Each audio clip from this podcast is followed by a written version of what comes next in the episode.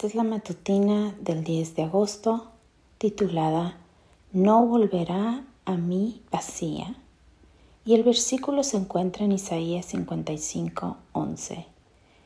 Mi palabra que sale de mi boca no volverá a mí vacía, sino que hará lo que yo quiero y será prosperada en aquello para lo cual la envié.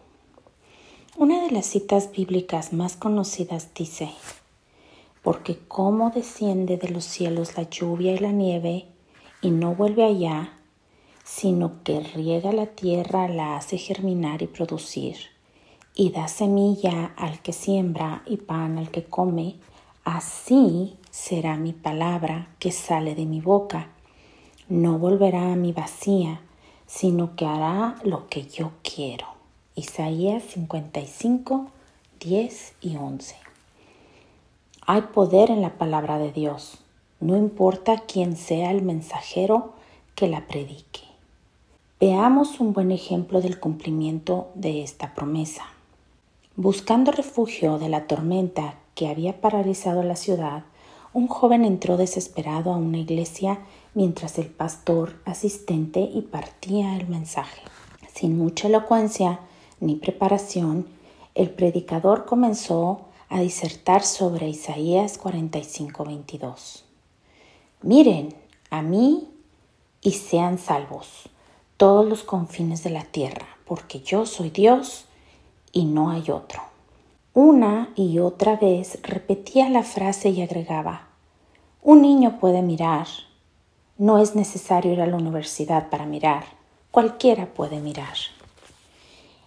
En una de esas posó su mirada sobre el joven que huía de la tormenta y le dijo, Joven, pareces miserable. Joven, mira a Jesucristo. Ese muchacho había estado viviendo alocadamente la tormenta no solo azotaba la ciudad, también había batido su alma callejera. Aunque había sido criado en el seno de una familia cristiana, este joven había dedicado su vida a llenarse de lo que no satisface. Pero esa noche la palabra divina ardió en su corazón y aquel mensaje no quedó en el vacío, sino que llenó su corazón. Esa noche Charles Spurgeon, el célebre predicador del siglo, siglo XVIII, miró a Jesús y fue salvo.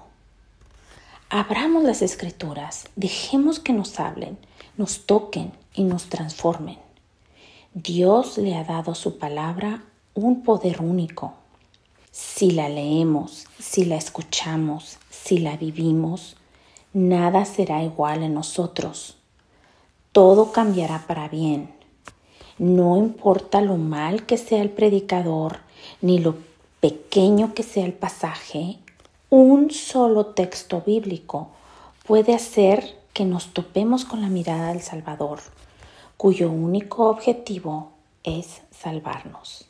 Padre bendito, en esta mañana pedimos a ti que nos llenes de ti cuando abrimos tu palabra y la leemos, cuando escuchamos.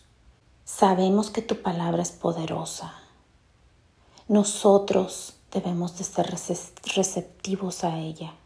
Ayúdanos a ser receptivos y ayúdanos a dejar que tu palabra nos cambie desde lo más profundo de nuestra alma y que brille para otros y así puedan llegar a ti también.